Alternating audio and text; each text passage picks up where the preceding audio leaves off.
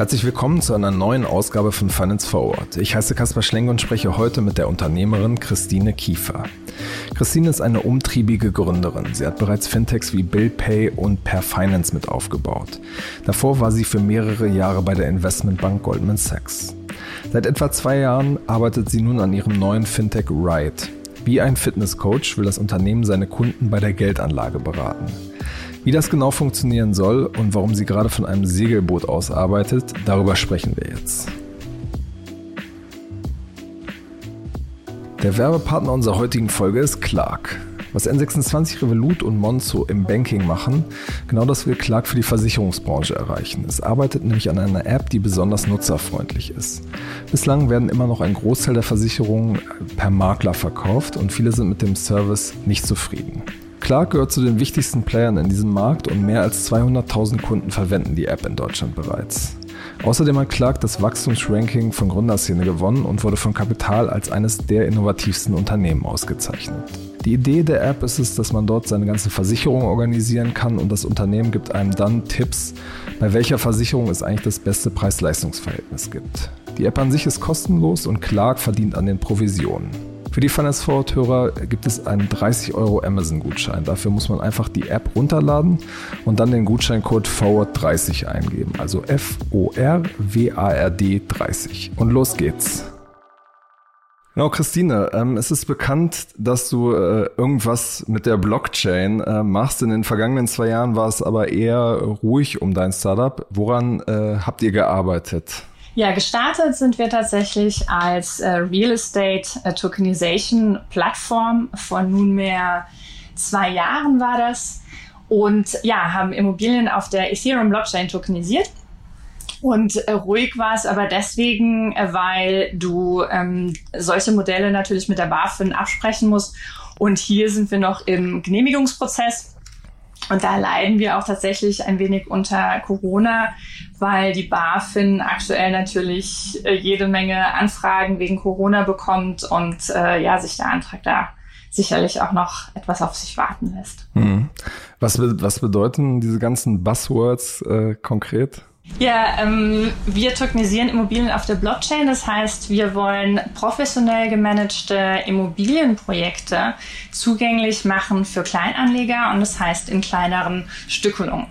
Denn bisher ist es so, dass die, die wirklich guten Deals, die sind eigentlich dem Private Equity Bereich vorbehalten. Das heißt, oft kannst du dort erst ab 200.000 Euro einsteigen und ähm, Pro Projekte von ja, professioneller Qualität ähm, sind Kleinanlegern deswegen oft nicht vor, äh, zugänglich. Hm.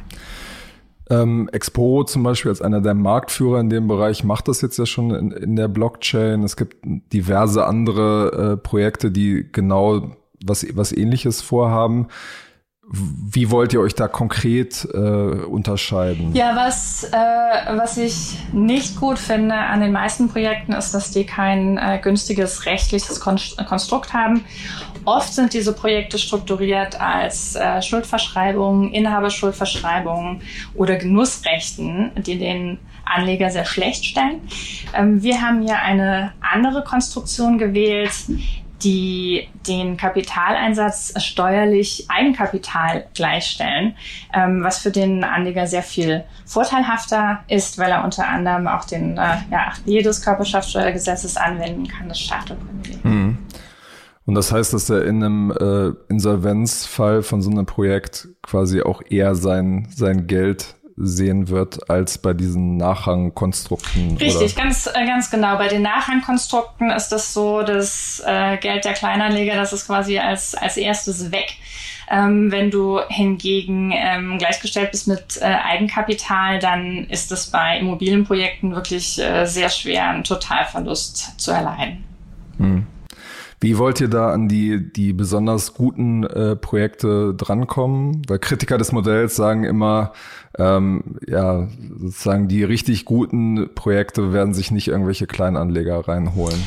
Ja, das sind wir oft äh, die Frage äh, nach dem Sourcing, aber äh, das sehen wir eigentlich, das sehen wir nicht. Also hier arbeiten wir natürlich auch mit ähm, Fachleuten aus der Immobilienbranche zusammen, aber ähm, wir sehen immer jede Menge gute Projekte am Markt, ähm, versuchen hier ähm, hier Projekte, also du hast im Immobilienbereich hast du ähm, verschiedene äh, Klassen an Projekten. Also es geht von Core über Core Plus äh, Value Add zu Opportunistic. Und unsere Strategie im Immobilienbereich ist dort Opportunistic to Core.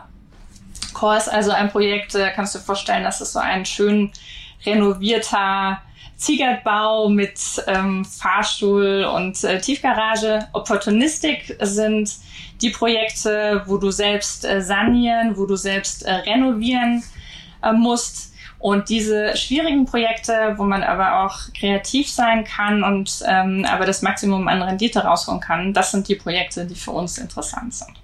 Und ihr, ihr engagiert euch dann auch äh, selber in diesem, in diesem Aufwertungsprozess? Also wir haben jetzt, also wir sind ja noch nicht, äh, wegen des Abstimmungsprozesses sind wir noch nicht live mit der Tokenisierungsplattform und deswegen haben wir die ersten Projekte, die wir im Private Placement äh, gemacht haben, auch tatsächlich äh, selbst durchgeführt. Was war dann da zum Beispiel dabei? Dass man sich das mal ein bisschen ja, also vorstellen also dieses kann? Jahr haben wir ähm, zwei Projekte auf die Plattform gebracht. Und das eine, also wir sind ja, wir investieren ja in Investmentclubs, also wir poolen das Geld von Investoren und haben dann zum Beispiel ein Haus gekauft in, in Weißensee, ähm, wo im Grundstück noch Ausbaureserven waren, wo wir Townhouses bauen die wir nach Bau dann verkaufen, sodass der Einsatz der Anleger innerhalb weniger Jahre schon wieder drin ist. Und sie haben dann hinterher immer noch das Vorderhaus und äh, damit äh, auf Jahre hinweg die Mieteinnahmen. Hm. Ihr habt ja jetzt äh, Ride als Modell äh, erweitert und äh, wollt damit auch äh, quasi Vermögensberatung anbieten.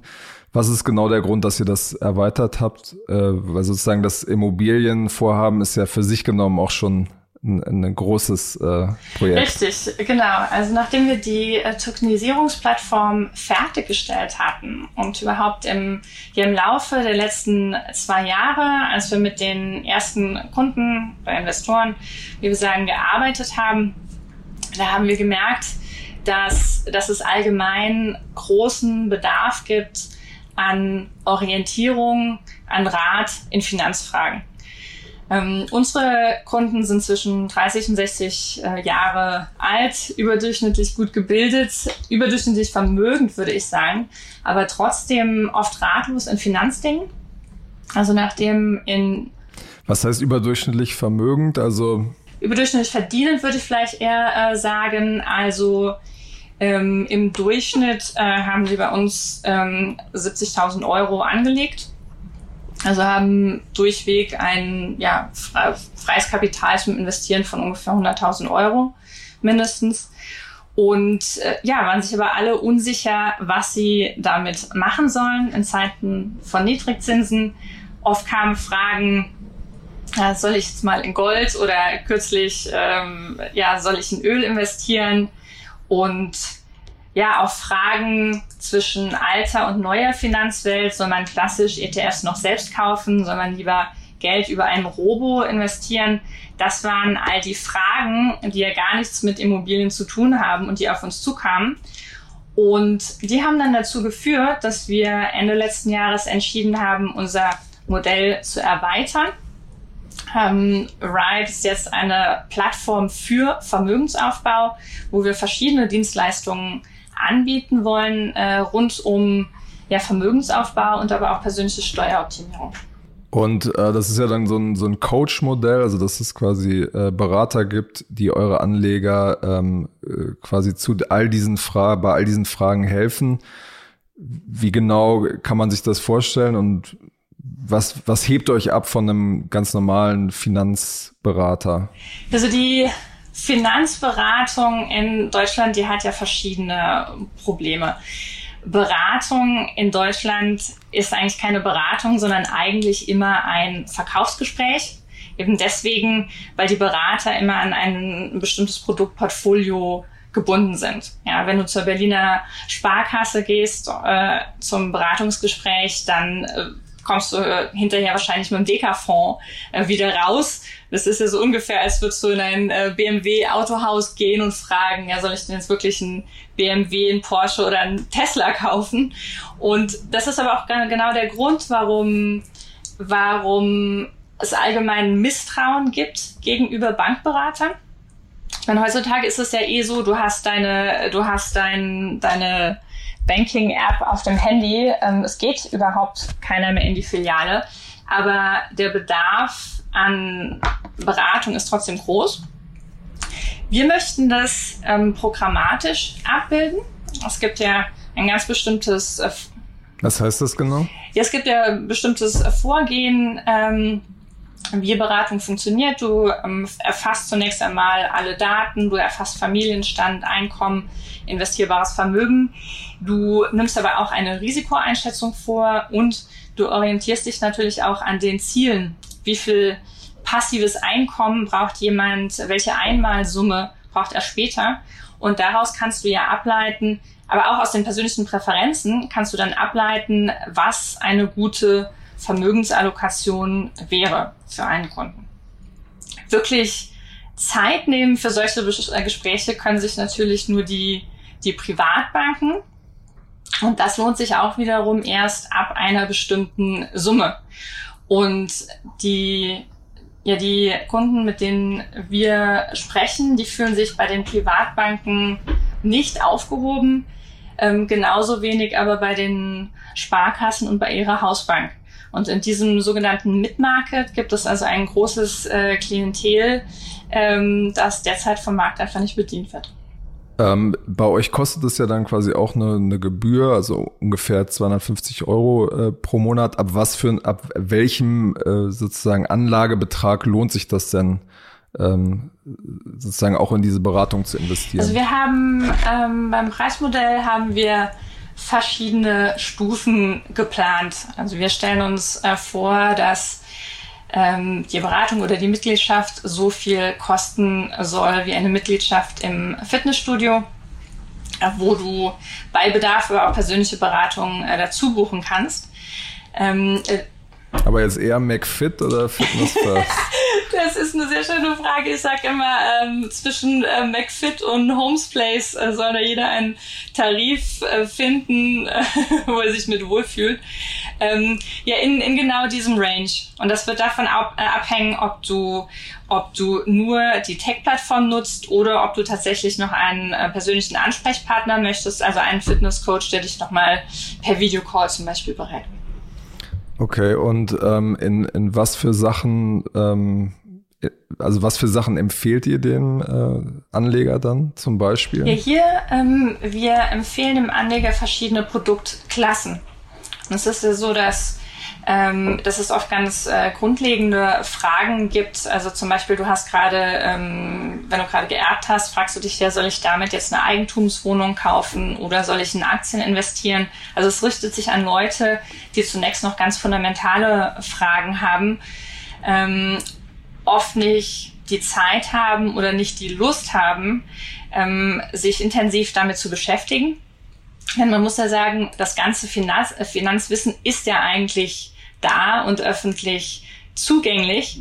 Ähm, nur es hat nicht jeder Zeit oder Lust auf Finanztipp beispielsweise, sich durch äh, sämtliche Artikel über ETFs äh, durchzuscrollen. Kann man das denn dann äh, direkt über eure Plattform auch, auch kaufen ähm, oder muss man dann wieder zu dem äh, jeweiligen Anbieter gehen, um dann äh, einen ETF zu kaufen oder irgendein Immobilienprojekt zu investieren? Also im, im ersten Schritt äh, müsste man äh, noch zu dem jeweiligen Anbieter gehen. Schön wäre natürlich eine vollständige, vollständige Integration, also sowohl was die Kontoeröffnung betrifft, äh, als dann letztendlich auch die Geldanlage. Aber hier muss man äh, schauen, was rechtlich möglich ist. Und dann ist das natürlich auch eine Frage von PSD2 das lief ja noch alles etwas holprig und es gibt ja noch keine gemeinsamen Standards. Von daher müssen wir da schauen, wie gut sich die einzelnen Anbieter ja. auch integrieren lassen. Aber um das jetzt nochmal zusammenzufassen und um das richtig zu verstehen, also es ist im Grunde genommen eine Plattform, wo, äh, wo es quasi Artikel dazu geben wird und parallel Beratungs, persönliche Beratungsgespräche, weil sonst Artikel, wie du schon sagst, gibt's ja bei Finanztipp äh, umsonst oder bei Stiftung Warentest auch relativ einfach zu finden oder auch auf äh, kapital.de gibt's ja viel zum, zum Thema ETF. Also ähm, das ist sozusagen eine Zusammenführung verschiedener Informationsquellen, oder? So im, im Vordergrund steht aber die individuelle programmatische Beratung. Also es soll dem Nutzer leicht und angenehm ähm, sein, seine Daten einzugeben. Dazu haben wir vor kurzem auch die Geldanlage-App Fritzi gekauft, äh, die da ein sehr schönes Modell entwickelt hat, in, in eine, einer Di Dialogform mit dem Kunden zu interagieren und dabei ähm, sehr gut auf seine individuellen Bedürfnisse einzugehen. Was macht diese App genau? Ähm, Fritzi war eine App für Geldanlage, Vorsorgen und Sparen. Und ähm, was uns dann so gut gefallen hat. Und vielleicht kennst du eine andere App, die, die auch in die Richtung geht, und zwar ähm, Ada, Ada Health.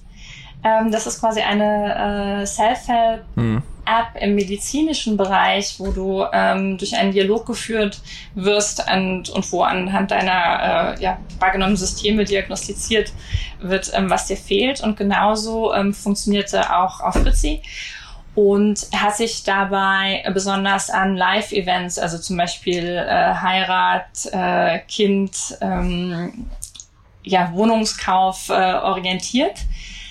Ähm, den Gründer Sebastian, den, ja, den, der hatte mich vor ungefähr einem Jahr angesprochen und zwar hatte der eine Co-Founderin gesucht und hatte mich da gebeten, noch über die Fintech-Ladies zu helfen.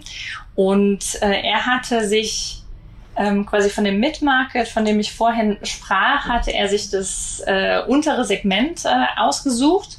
Und wir hatten aber sehr, sehr ähnliche Vorstellungen davon, wie ähm, Finanzberatung funktionieren sollte.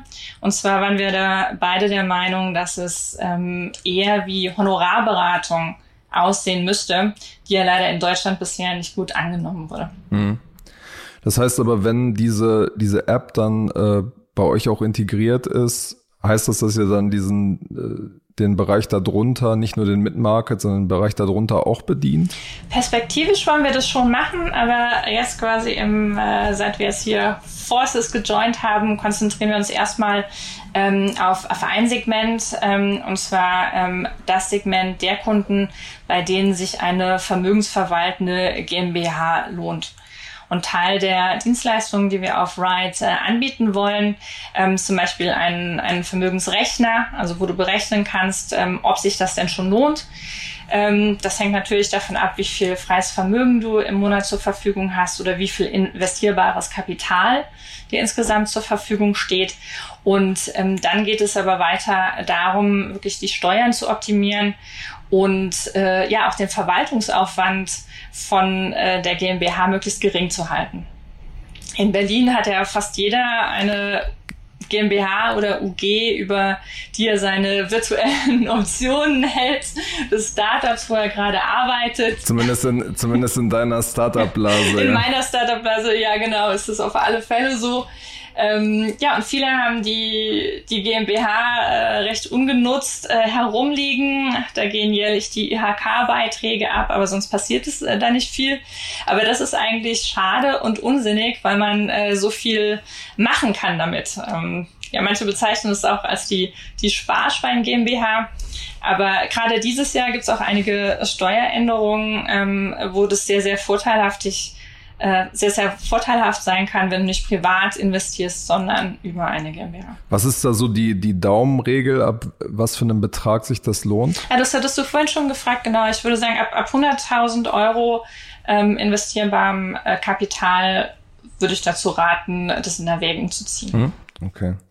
Und mit diesem Produkt äh, seid ihr jetzt quasi auch schon gestartet. Genau, und ja, das hat sich ergeben im Laufe des äh, letzten Jahres als wir wir die, die ersten ähm, Projekte im äh, Private äh, Placement ähm, platziert hatten, wo wir dann im Dialog waren, überlegt haben, ja, wie investierst du denn eigentlich jetzt am besten mit Ride? Machst du das ähm, privat oder über die GmbH?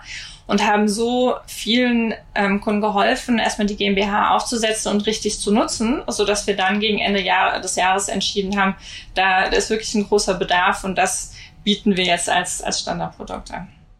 Du hattest ja schon, schon erwähnt, was für eine Vielfalt, äh, Vielfalt an Informationen es da eigentlich gibt. Wie wollt ihr euch da marketingmäßig auch Gehör verschaffen, ähm, dass die Leute, die Kunden, die Potenziellen überhaupt auf euch aufmerksam werden?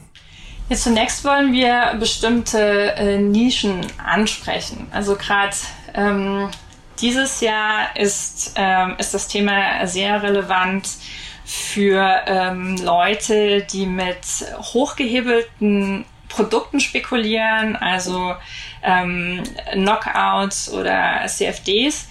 Ähm, denn Ende des Jahres ähm, kommt eine ja, Steueränderung, äh, tritt in Kraft äh, für die Verlustverrechnung von Termingeschäften.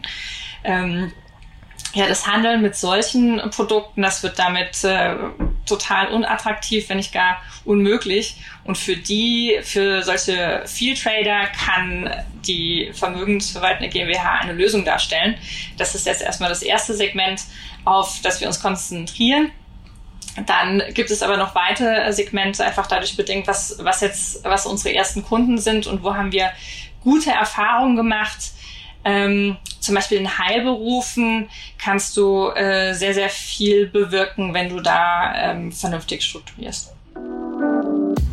Und jetzt nochmal eine kurze Werbeunterbrechung für unseren Sponsor Focus Business. Das eigenständige Wirtschafts- und Karrieremagazin des Focus hat es sich auf die Fahnen geschrieben, Arbeitgeber und Arbeitnehmer zusammenzubringen. Außerdem hat Focus Business gemeinsam mit dem Analysedienst Statista ein Ranking der Wachstumschampions ins Leben gerufen.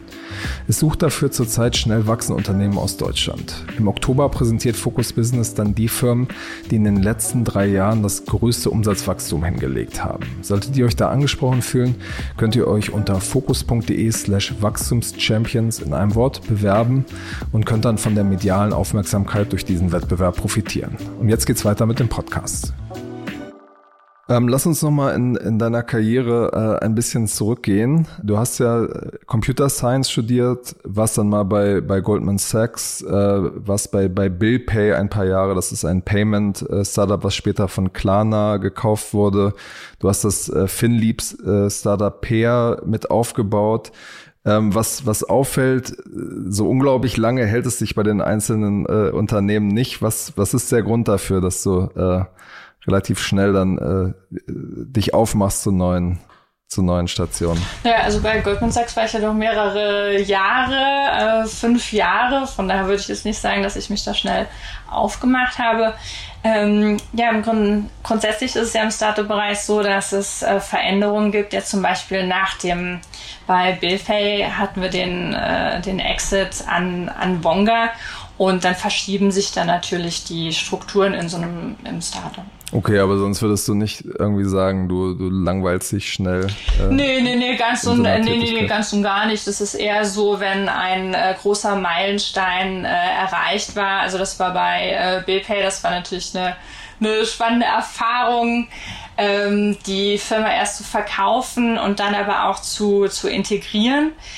Ähm, nur wenn dann die, die Arbeit getan war, also da war es dann so, dass ähm, Billpay im Prinzip aus, aus London äh, geleitet wurde und äh, wenn man dann selbst als, also ja, als Geschäftsführer und Gründer willst du ja der Macher sein und selbst die Hebel bewegen. Und äh, wenn sich dann die Situation so einstellt, dass du nicht mehr die Hebel so umschalten kannst, wie du möchtest, dann, dann ist es eben Zeit, eine neue Aufgabe zu suchen. Hm. Wie siehst du so deine, deine Arbeit zum Beispiel bei, bei Goldman im, im Rückblick? Was, was hast du da konkret gemacht?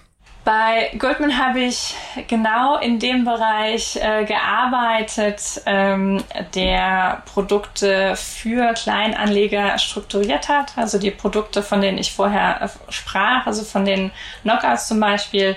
Also alle Produkte, die du findest auf ähm, gs.de, die haben wir in dieser Gruppe ähm, emittiert und das war die äh, Private Investor Products Group, wo unter anderem auch der Florian Brucker und der Erik Potzowait, also die beiden Gründer von Scalable, die waren dort bei mir im Team und ja auch der, der Jörg Cookies, mittlerweile Staatssekretär. Ähm, wir waren dort alle in einem Team. Und ich war dort für die ähm, Programmierung des äh, Handelssystems und der strukturierten Produkte zuständig. Und äh, wie, wie war das so? Also hat das, hat das Spaß gemacht? War das, was war das für, ein, für eine Tätigkeit?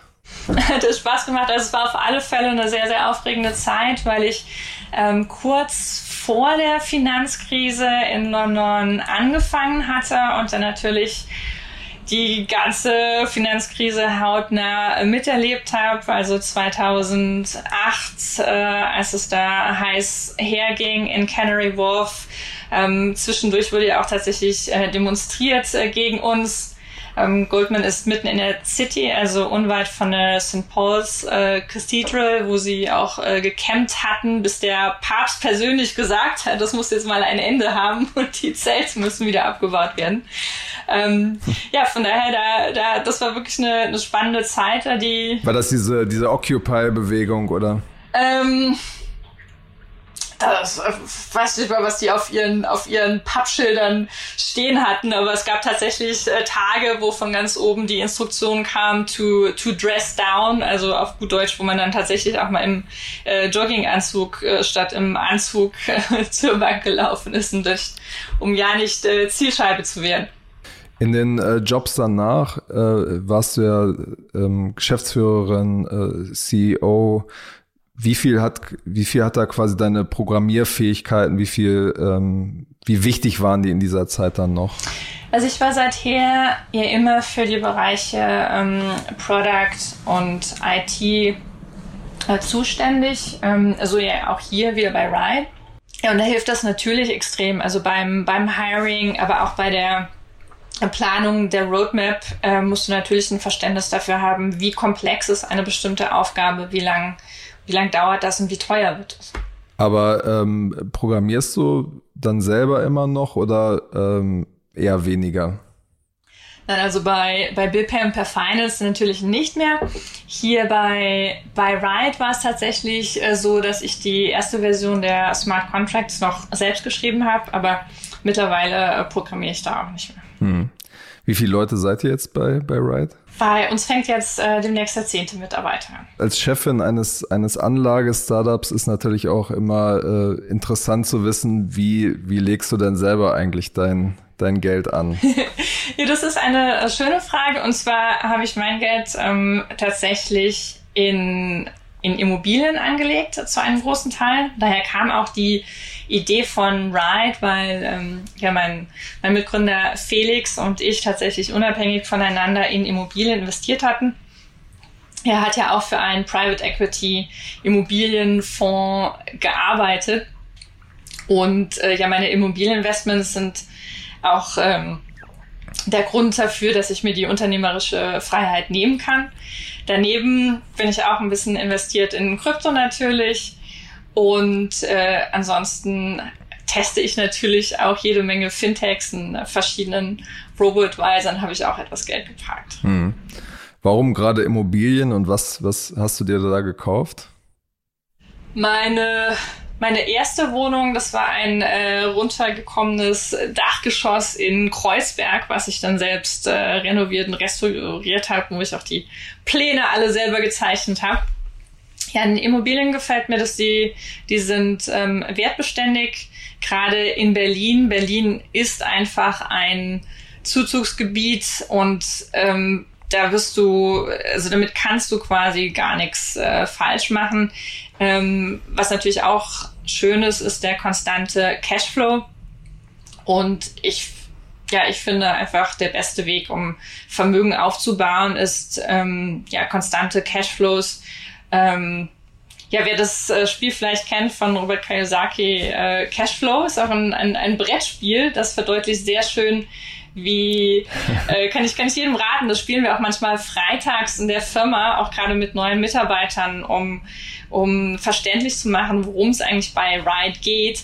Denn letztendlich ähm, geht es darum, passives Einkommen aufzubauen und zwar so viel, dass es dein, deine Ausgaben jeden Monat übersteigt. Das heißt aber sozusagen den ganzen äh, Fintech-Kram braucht es eigentlich gar nicht. Ähm, äh, man, man, sollte lieber in die ganz traditionellen äh, Immobilien sich eine Nee, Wohnung das würde ich nicht sagen. Oder? Also ich würde jetzt nicht dazu raten, wirklich 100% in Immobilien zu gehen. Also vor allem hier muss man ja auch nochmal überlegen, äh, will ich mich wirklich äh, selbst um die Immobilie kümmern oder möchte ich, dass die für mich gemanagt wird? Und äh, ja, aber auch hier würde ich sagen, es ist ein gut durchmischtes Portfolio, ist auf gar keinen Fall verkehrt, sodass ich äh, schon auch immer zu Aktien raten würde. Aber auf keinen Fall alles nur auf dem Girokonto äh, liegen lassen. Das sehen wir tatsächlich oft. Ähm, denn so viel, viel verdienen, viel haben und gut mit Finanzen sein, das sind wirklich drei verschiedene Dinge. Ja, und viele Leute, die viel verdienen, die sind auch einfach zu, mhm. zu busy, um, um wirklich etwas mit ihrem Geld zu machen. Ähm, fühlen sich deswegen oft auch, auch schlecht, haben Angst, dass sie, also haben dann richtig Scheu davor, überhaupt mal damit anzufangen. Und es ist keine Seltenheit, äh, jetzt, dass man mit äh, Leuten spricht, die tatsächlich einen, äh, einen sechsstelligen Betrag äh, liegen haben auf dem Girokonto in ihrem Heimatdorf, weil, weil sie einfach nicht genau wissen, äh, wohin mit dem Geld. Und ähm, da sind auch gerade wir Deutschen sind da einfach sehr, sehr äh, schlecht drin. Also hier in Amerika, äh, da kannst du jeden äh, Plumber kannst du nach seinem Aktienportfolio fragen.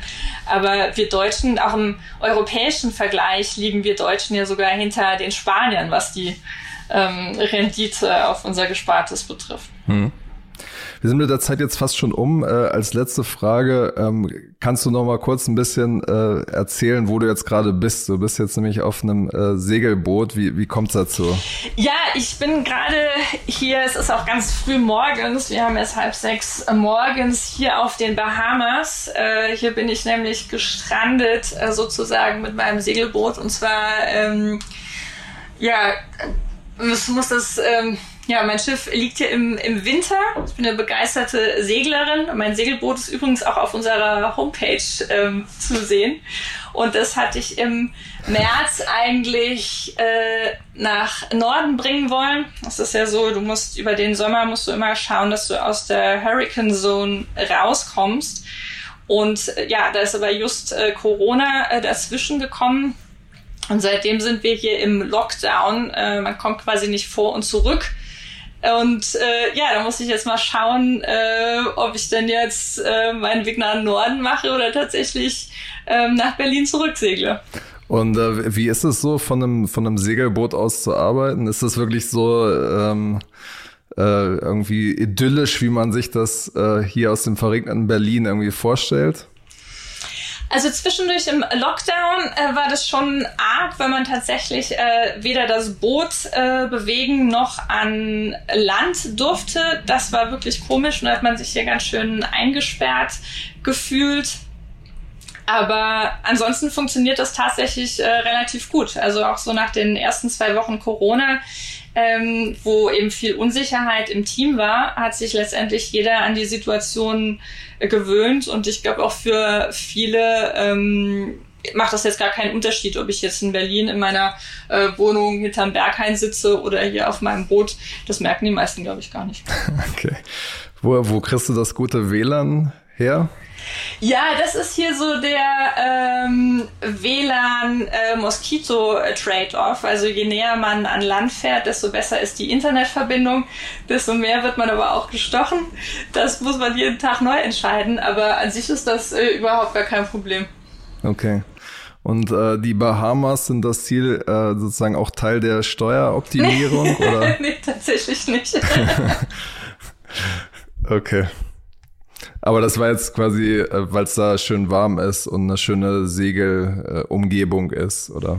Äh, ja, genau. Nee, wir haben ähm, also die, die, äh, die Strategie, die wir mit den Immobilien fahren, Opportunistic to Core, die lässt sich auch tatsächlich auf äh, Schiffe anwenden. Und das Schiff hier, das war ein äh, Schiff, das äh, länger auf dem Trockenen lag. Also das haben wir in St. Martin gefunden und äh, genau wie die Immobilien haben wir auch das Schiff äh, restauriert und hergerichtet. Und seitdem äh, ja, teilen wir uns das Schiff. Das liegt hier in der Karibik ähm, über den Winter. Hier waren wir tatsächlich auch schon mit äh, eigen, ein, ein paar von unseren Investoren unterwegs, äh, die wir eingeladen hatten. Ich würde auch sagen, die besten Investorengespräche, die führt man auf dem Schiff.